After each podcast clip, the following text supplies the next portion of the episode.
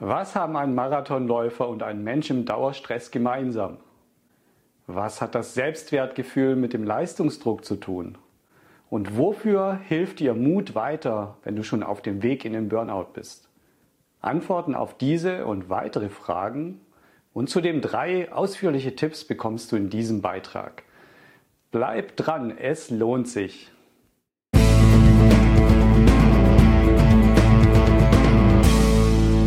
Begrüße dich zu meiner neuen Folge zu den Stufen des Burnout. Mein Name ist Ralf, ich bin psychologischer Berater, Business Coach und Wirtschaftsingenieur.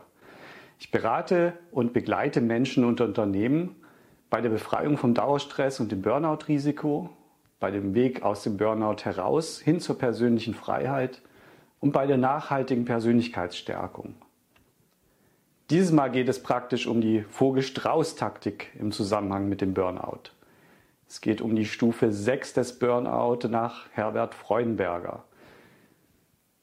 Auf dieser Stufe verstärken sich die Probleme im Job und im Privatleben weiter, nachdem es in der Stufe davor ja schon immer wieder zu Konflikten geführt hat und oft das Gefühl entstanden ist, dass die anderen Menschen im Umfeld einen einfach nicht verstehen wollen oder können. Man fühlt sich dann auch alleine mit dem Problem, will aber auch keine Tipps oder Hilfe annehmen. Das ist ganz typisch. Gleichzeitig werden die aufgetretenen Probleme jetzt auf der Stufe 6 immer mehr verleugnet. Und ganz besonders wird die Ursache dieser Probleme bestritten. Es kommt noch mehr zur Überlastung. Und die Reaktionen auf diese Überlastung, die ich in meinen vorherigen Beiträgen auch beschrieben habe, nehmen immer mehr zu. Und als eine Folge davon können Erwartungen immer weniger erfüllt werden, weder die eigenen noch die von anderen Menschen. Die Last und der Energieaufwand für Arbeit und Pflichten sorgen dafür, dass für die anderen Bereiche im Leben keine Zeit und keine Energie mehr übrig ist. Und auch bei der Arbeit steckt man nun meistens so tief in den Aufgaben und Problemen drin, dass man kaum noch wichtige von unwichtigen Dingen unterscheiden kann. So ist es fast unmöglich, gute Lösungen zu finden. Auch wenn man viel leistet, die Ergebnisse stehen dann oft gar nicht mehr in einem sinnvollen Verhältnis zum Aufwand.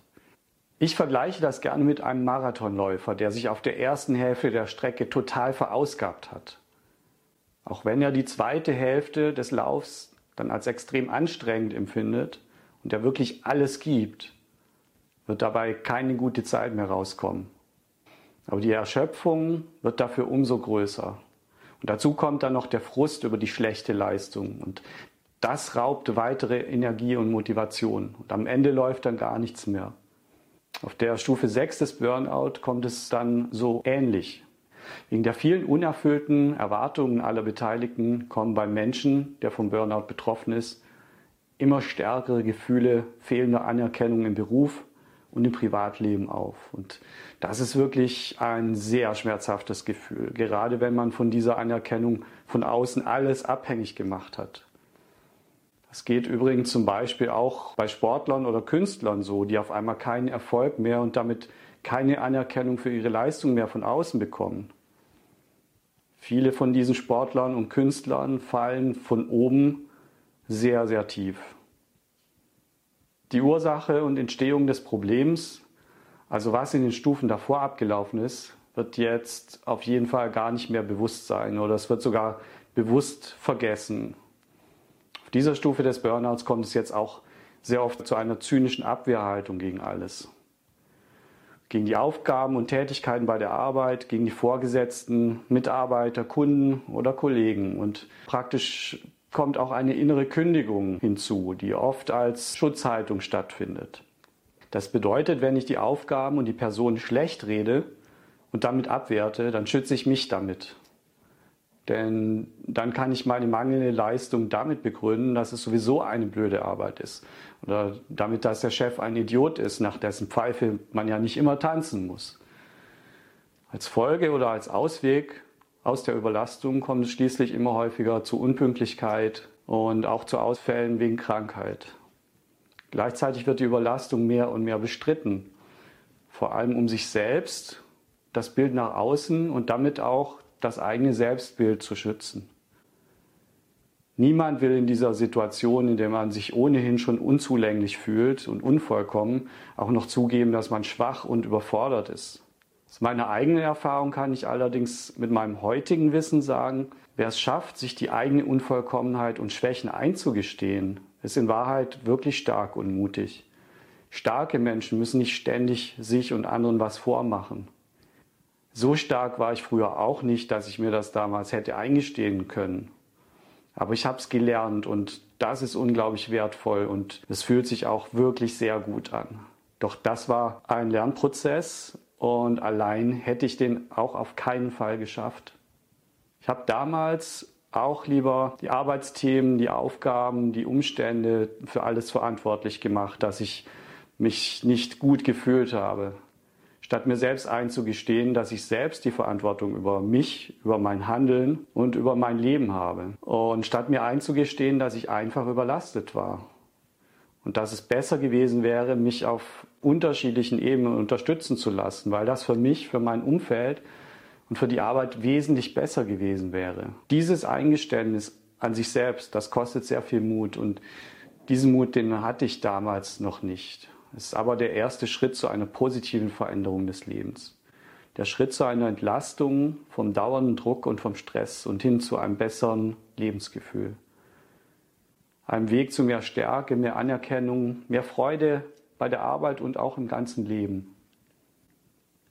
Aber wie so viele Betroffene konnte ich mir das erst eingestehen, als es praktisch gar nicht mehr anders ging.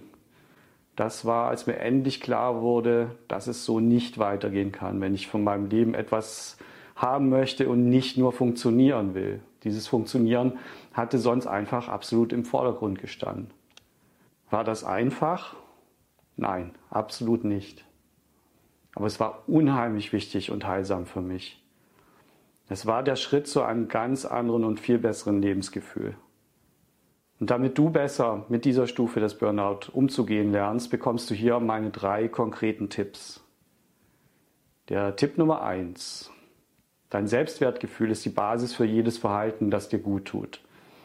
Dein Selbstwertgefühl ist dein Motor und dein Antrieb zu gesunden Denkweisen, zu gesunden Verhaltensweisen und auch zu positiven Veränderungen für dich für dein Wohlbefinden und auch für deine Gesundheit.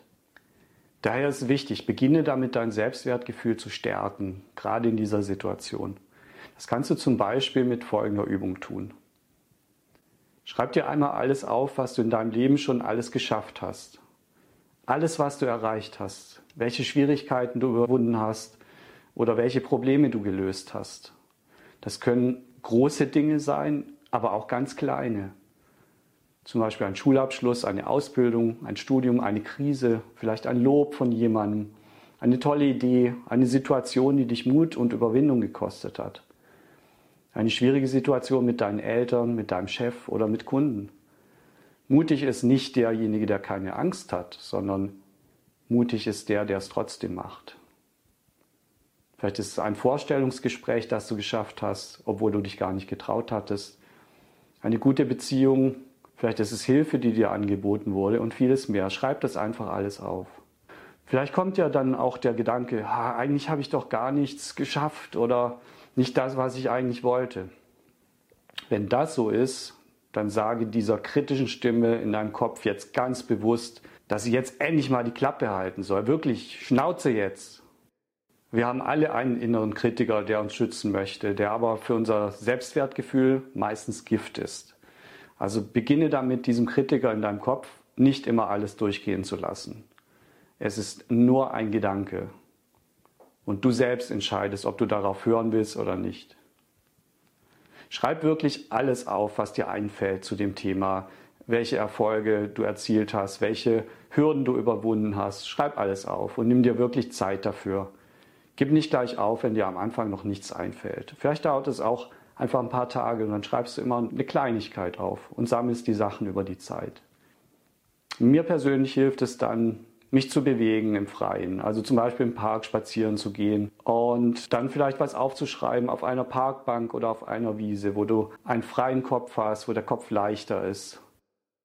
Wie fühlt sich das an, beziehungsweise was denkst du darüber, wenn du das nun alles siehst, was du aufgeschrieben hast?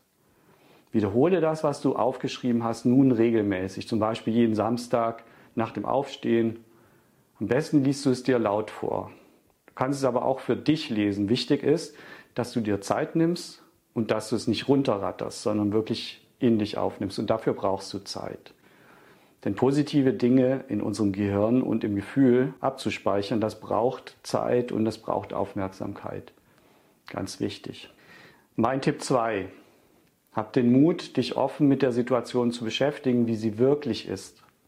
Ja, das kostet Mut, aber du wirst das schaffen, wenn du es willst. Statt automatisch alles auf die Aufgaben und andere Menschen zu schieben, erlaub dir offen zu überlegen, welche Verantwortung du selber auch daran hast und was du daran verändern kannst. Wenn du beginnst, deine eigene Verantwortung zu erkennen, dann beginnst du Stärke zu gewinnen und hast die Chance zu erkennen, was du selbst tun kannst, um das positiv zu verändern. Andere Menschen kannst du nicht ändern, du musst bei dir selbst beginnen. Wichtig dabei ist Folgendes, es ist vollkommen in Ordnung, dass du nicht alles richtig gemacht hast. Kein Mensch ist perfekt. Kein Mensch ist vollkommen, jeder ist unvollkommen. Und ja, das gehört einfach zu uns Menschen dazu. Du musst dich für die Situation nicht schämen. Du glaubst gar nicht, wie vielen Menschen es schon so ging oder noch geht. Wichtig ist nur, dass du beginnst, dir selbst gegenüber ehrlich zu sein und mit dem ersten kleinen Schritt zu beginnen, der dich aus der Situation herausführt.